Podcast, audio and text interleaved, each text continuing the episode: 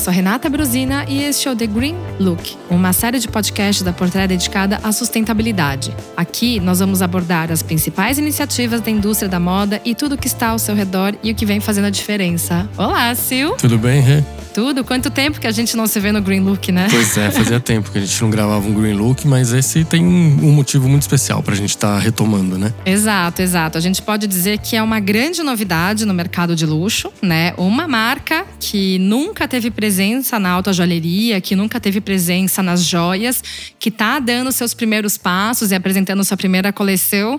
É a Prada, né, Sil? Que começou de um jeito até bem diferente, mas que acompanha muito o ritmo da sustentabilidade. É algo que a marca vem pregando nos últimos tempos, né? Exato. A Prada tem algumas práticas sustentáveis já no seu currículo, né? Que nem, nem todas são muito divulgadas, mas acho que a mais conhecida e que as pessoas já se acostumaram a, a reconhecer é o Renylon, né? Que é o, o nylon reciclado, que começou com a Prada e hoje em dia outras grandes marcas também já fazem. E, e, é aquele, enfim, o nylon preto clássico da, da Prada, que agora é feito 100% com fios reciclados, né? E uma coisa interessante que você falou do nylon é que é um material que você pode reciclar inúmeras, inúmeras, inúmeras vezes, que vai sempre ficar com aquela aparência de novo, né? Então é um material que meio que não tem fim, né? Você pode sempre manter de acordo com uma reciclagem né, bem feita. É, exatamente. O fio de nylon, se você reciclar direitinho, ele pode ser é, reinventado e reciclado infinitamente, dando, na, dando origem a novas peças temporada atrás temporada, que é o que a Prada tem feito.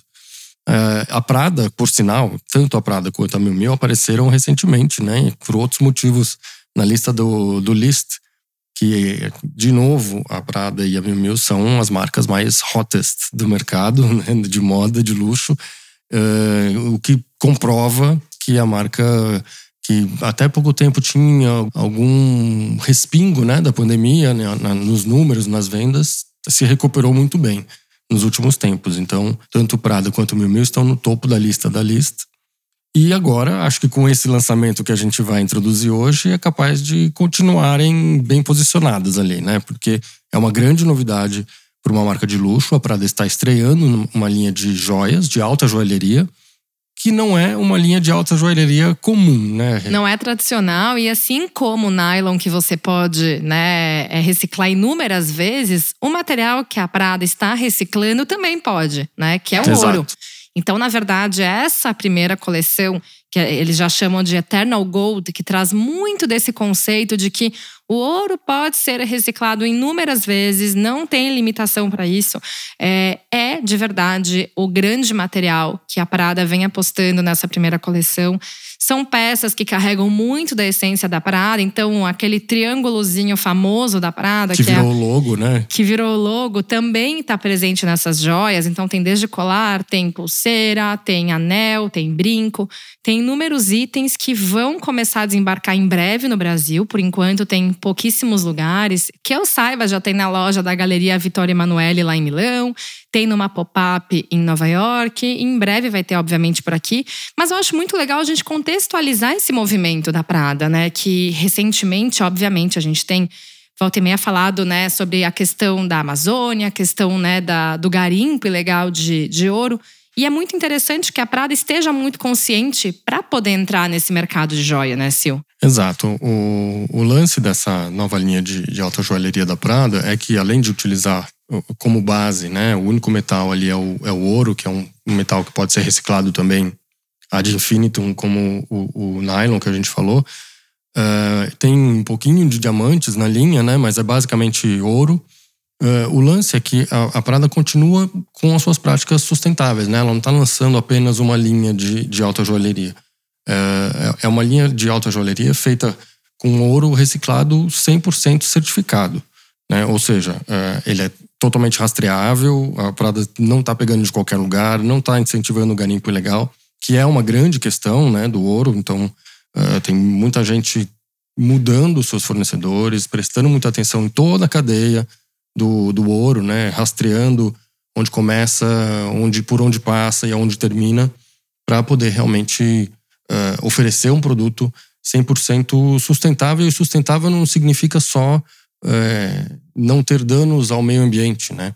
Tem, é, ele pode ser sustentável na, na relação trabalhista, nos social, na, né? No social. No... E é interessante que isso aí tem que atender a um padrão chamado cadeia de custódia, né? Que na verdade é, é estabelecida pelo Conselho de Joias Responsáveis. Então, o que, que significa? Que esse ouro que a Prada usa, ele é 100% é, vindo desse ouro reciclado, certificado. O que a gente pode falar é que até pouco tempo atrás, eu venho acompanhando esse movimento de joias, do movimento upcycling. É, tem algumas marcas brasileiras que vêm trabalhando com isso, mas muitas pessoas tinham certo preconceito com o termo ouro reciclado, uhum. porque muitas vezes poderia passar a impressão de que é algo inferior, que não é a mesma qualidade.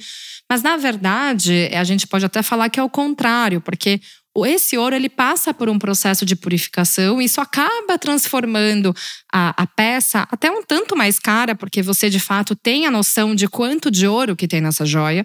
Então, ao mesmo tempo, é interessante que as pessoas comecem a abrir mesmo né, a, a cabeça e entenda que hoje é muito mais importante você saber a origem do ouro da joia que você está usando do que pensar, nossa, estou usando um ouro virgem, né? Exato. Um ouro novo, como a gente pode dizer. Muitas vezes tem um processo muito mais nocivo, né? Pra, pra tanto para o meio ambiente quanto no, na questão de direitos humanos aí. Então, que a gente não sabe, né? É exatamente esse é. o grande problema. Exato. Então tem tanto a questão do mercúrio, que é, um, é uma substância que colabora na hora de fazer a extração de ouro, quanto né, na própria questão né, da, do, do, tipo de trabalho que essas pessoas estão submetidas. Né? Então, a gente pode até dizer que o que mais tem são relatos de pessoas em, em situação de escravidão mesmo. Né? Exato. Né? É. Até prestando muita atenção nesses processos que a Prada fez questão de fazer antes de lançar. Né? Então, a Prada fez parceria exclusivamente com fornecedores de metais preciosos e pedras que atendem aos mais altos padrões né, da indústria. Então, uh, em relação tanto ao que a gente estava falando, tanto a direitos humanos quanto à segurança no trabalho e impacto ambiental. E além de, desses processos sustentáveis no, no, na cadeia toda, né, a Prada se preocupou em ser transparente com o consumidor. Quer dizer, uh, a Prada tem as informações da, da, da, cadeia e o consumidor também pode ter. E os, os registros dessa verificação que a Prada faz, né, com, junto aos todos os fornecedores, podem ser, claro, acessados pela própria marca e também pelo consumidor, pelos clientes da alta joalheria. Né, porque eles são registrados numa plataforma blockchain do consórcio Aura e que também ajudam a verificar a autenticidade das peças.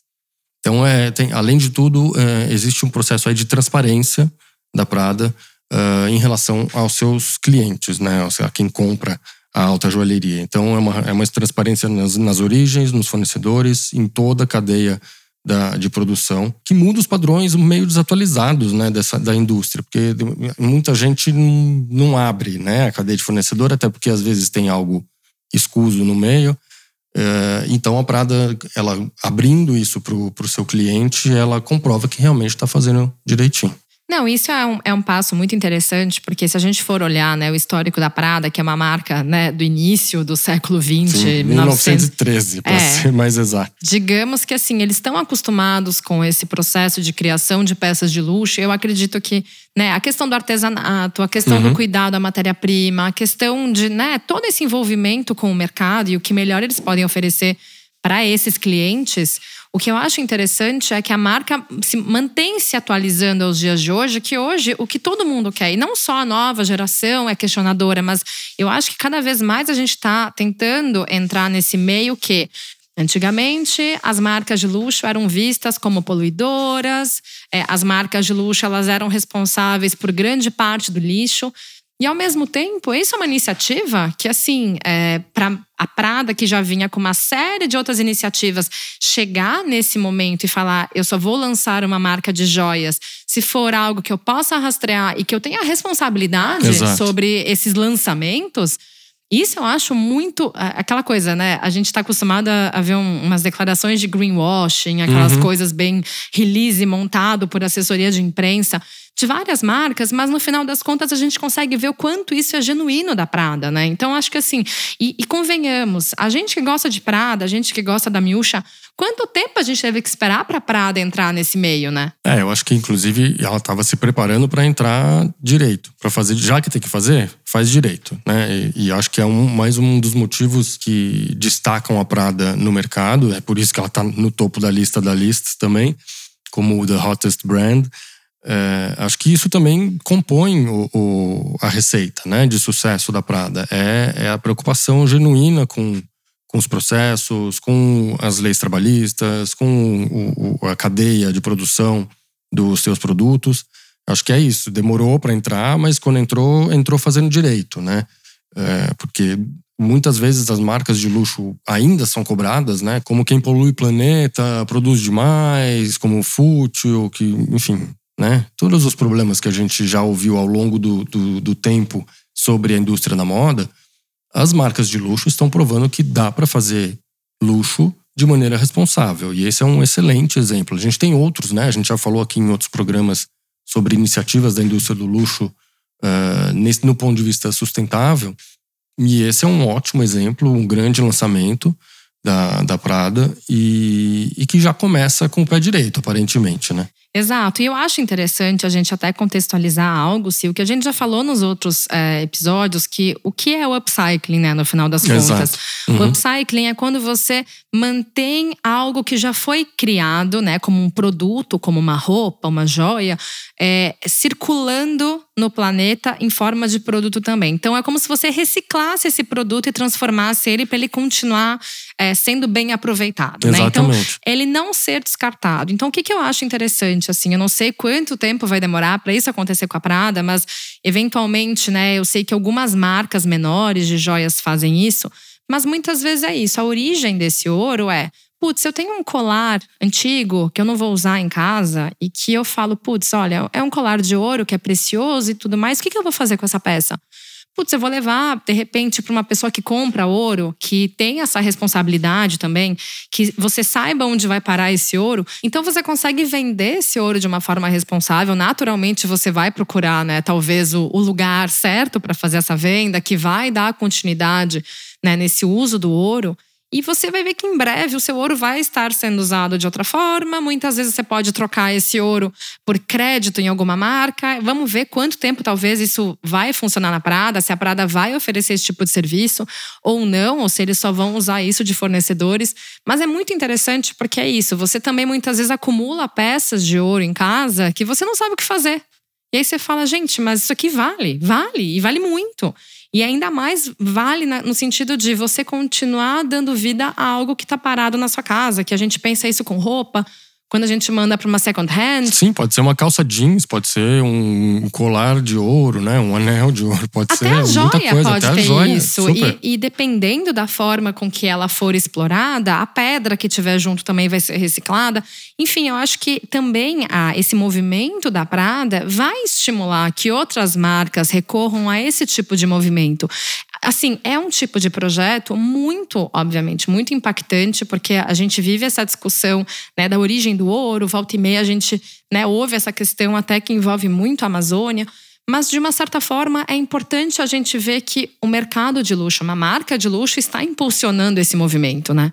Exato, e que traga, traga outros players para esse, esse nicho, né? Porque é, por mais que outros, outras marcas e outras lojas já estejam fazendo essa coisa de, do upcycling, né? Você leva a sua, eles refazem, transformam a sua joia para você sair com uma nova e a peça continuar circulando. Ainda era uma coisa do cliente tomar a iniciativa e levar lá, né? Era uma possibilidade que a marca abria para o cliente. Agora não, agora ela já está lançando uma linha toda feita a partir do, desse princípio. Então é, é diferente, né? É, então que isso estimule outras marcas. Acho que é, é um caminho sem volta. Já estava sendo feito com roupas, já tinham coleções inteiramente feitas de upcycling lançadas pela indústria de luxo. Agora temos as joias da Prada. E a gente falou muito dos processos aqui, mas não falou o que são direito essas peças. É verdade. Né? Vamos você, lá, Sil. Você falou que tem, tem o logo, né? O, logo, o, o triangulinho da, da Prada que aparece bastante. Realmente, ele é, acho que a vedete da, da coleção, né? Exato. De uma certa forma. Ele, ele aparece de várias formas, né? Seja em formas de pingente, seja num anel cravejado de diamantes. Seja é... assim, diamantes também com o loginho Prada. Exato, só com o loginho da Prada. Ele aparece como fecho de fivela, brinco, é um pingente. E, enfim, e tem até elos de corrente ali, né? Tem uma, uma peça que é um, um, colar de corrente mais grossa e, e até coração. Tem uma, uma, uma, pulseira aqui em formato meio de serpente também, né? Que é, e que a cabeça dessa serpente é um triângulo, Exato. né? Que é o triângulo da Prada. Então, até o coração, ele tem um quê de triângulo, né? É verdade. Então, é, foi uma sacada, né? Botamos o, o, nosso triângulo no lugar do, do coração ou da cabeça da cobra. E, claro, tudo, tudo feito de ouro. O máximo que tem ali são esses diamantes cravejados em alguns momentos, Que né? ainda são preciosos, né? E o que eu São. acho interessante é que são peças muito modernas e que acompanham muito esse ar minimalista que a Prada Isso. Vem experienciando nos últimos tempos, junto com o Raf. Então, assim, a gente vê muito do DNA da Prada nessas joias, né? Não é, É, uma são- coisa aleatória, São né? peças meio atemporais, né? São, elas são neoclássicas, vamos dizer assim, mas que duram para sempre. Elas não vão envelhecer, né? Então é, é isso. Aí mais um conceito. Você compra uma joia para usar no dia a dia são, e são peças super usáveis no dia a dia, né? É, é isso. O conceito de usar a, a alta joalheria hoje em dia passou de ocasiões pomposas como bailes e, e cerimônias passou para ser usada no dia a dia o- as marcas de luxo hoje estão trabalhando nisso, né? De- nesse conceito de usar as joias no dia a dia, de fazer joias que circulam e não que ficam trancadas no cofre. Claro que se você mora no Brasil tem que tomar um pouco mais de cuidado. É, exato. Mas, mas a ideia existe e o design dessa coleção, da Eternal Gold, da Prada, acompanha esse conceito. Né? Então são, são peças muito urbanas, muito fáceis de usar. Você pode usar com uma regatinha branca e tá, já, já tá perfeito, sabe? É, exato. E tem uma coisa que eu acho muito interessante, é que também não tem aquela coisa de joia ultra feminina. Exato. É algo a gênero também. Então, Uhum. assim, não é aquela coisa, criamos a primeira marca de, de joias femininas. A prova tá que nem a Prada se posiciona dessa forma. Eles nem chamam de feminino, é uma linha de joia, ponto. Exato. Quem quer usar brinco, usa brinco. É. Quem quiser usar o, o pingente do coração, usa. Eu acho que também isso é um movimento que a joalheria tá já explorando há um certo tempo, né? Algumas marcas tradicionais estão fazendo isso step by step para também, né, entender como é que o seu consumidor se comporta, mas como a Prada tá estreando, já veio com tudo de uma vez, pronta para mostrar, gente, ó, a gente vai trabalhar com a joalheria dessa forma, sabe? E eu acho que é isso, assim, é um movimento que, né, não sei também como é que vai ser a periodicidade do lançamento das joias da Prada, se vai ser uma por ano, se vai ser uma por semestre. Mas ao mesmo tempo é isso que você disse, a, a joia em si, a essência da joia é a temporalidade. Né? O design é atemporal, não é aquela coisa efêmera como a gente tratava a moda até pouco tempo, e que até esse movimento dentro do guarda-roupa também tem mudado. Então, acho que né, é meio que fechar com chave de ouro, o anel de ouro, o brinco de ouro, né? O que a Prada estava precisando fazer parte. Porque a Prada faz- já tem tantos segmentos tão bem definidos, faltava a joalheria, né? Faltava a joalheria e acho que vamos ver qual vai ser a, a- a periodicidade de lançamentos da, da linha de alta joalheria da Prada. É, a proposta, a princípio, eu acho que deve ser alguma coisa bem slow, porque pelo, pelo conceito e pelos processos todos, não acredito que sejam lançamentos muito frenéticos. Para fechar com chave de ouro o lançamento dessa linha, a Prada não podia deixar de escalar personagens interessantíssimos para a campanha também, que é linda, Exato. fotografada pelo David Sims, que eu adoro. Eu também. E é interessante porque as imagens são em PIB e o destaque das joias fica É. no dourado, porque é isso, Eternal Gold, né? É muito chique, né? Então, são três talentos, né? Que ela escalou aí na, na campanha e escolhidos a dedo. Tem a Amanda Gorman, que é aquela poetisa mais jovem da história dos Estados Unidos, que bombou, que fez capa de Vogue, capa da Time. E que a Prada já tem uma relação de longa Exato. data, né? Exato, que já é, já é amiga da Prada, né? Já, já há algum tempo. Então, é uma super representante da nova geração de mulheres empoderadas e, e que tem uma voz ativa, né? É, é um, digamos que é um novo tipo de, de feminismo.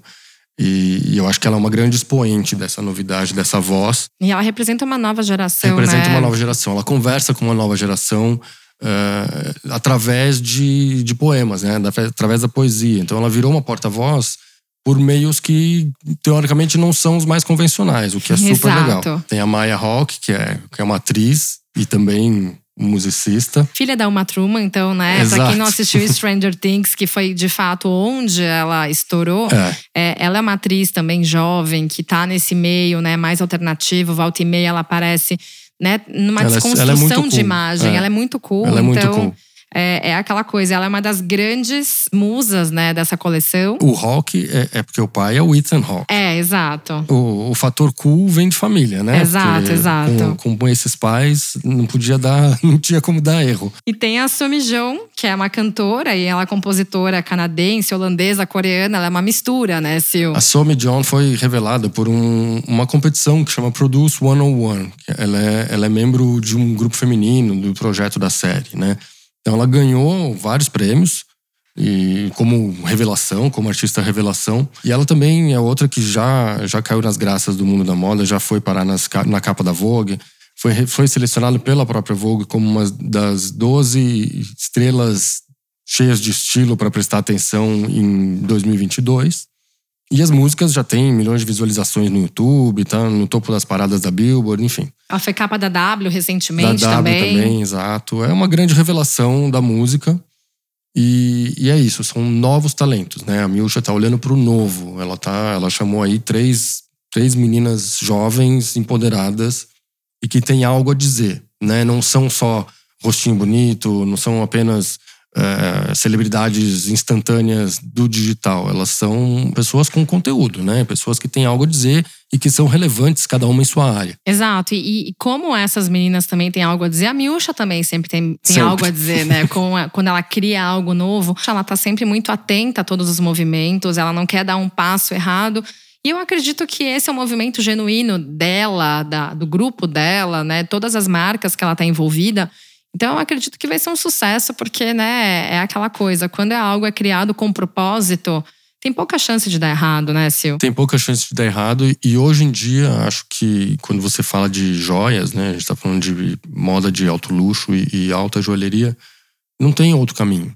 Né? Ou você aponta ah, a direção correta de se trabalhar, ou você vai ficar para trás. E a Miúcha sempre foi um farol da indústria de, de moda, né? Então ela, ela sempre foi a, a- a disruptiva, a vanguardista, a que olha para o novo, a que contesta os padrões de beleza. É quase natural que uma coisa assim surgisse dela, né? E que ela tenha esperado justamente tanto tempo para lançar a sua primeira linha de joias, mas tenha feito da maneira super redonda, super correta. E vamos ver qual vai ser a grande novidade dessa linha nos meses que vão vir. Ah, não, sem dúvida, Sil. E confesso que assim vai ser uma mudança também na forma com que o público de luxo tem de relação com as joias, né? Acho que é muito importante quando existe essa conscientização. E é isso, nenhuma marca de luxo do tamanho da Prada tinha apostado ainda nesse movimento. E aí quando o consumidor chegar e ver a peça, eh, vai entender o quanto é importante você investir em tecnologias para em prol da sustentabilidade, né, Sil? Exato, e, e, e que seja ela, né, para mudar a maneira do, do mercado pensar de alguma forma, né? Seja o consumidor, seja a, a indústria em si, né, as outras marcas. Acho que alguém tem que, tem que apontar a direção, e acho que a Miúcha é uma boa representante para isso. E a gente espera que seja, né, um movimento que não pare por- pela Prada e que de fato, Não, que né, estimule outros. outros, outras marcas que já estão nesse mundo, seja as marcas de moda que entraram na joalheria, sejam as marcas de joalheria que precisam de uma certa forma também entender como vão adequar esse ritmo. Uhum. Mas o mais importante é que alguém comece, né? Alguém comece e todo mundo precisa ter em mente que a nova geração vai cobrar. É, sem dúvida, Sil. Obrigada pelo papo. Valeu, Rê. Até o próximo. Até. A mixagem, a masterização e a trilha do The Green Look são do Edu César, a edição do Arthur Canto e a direção é do Alan Eliezer.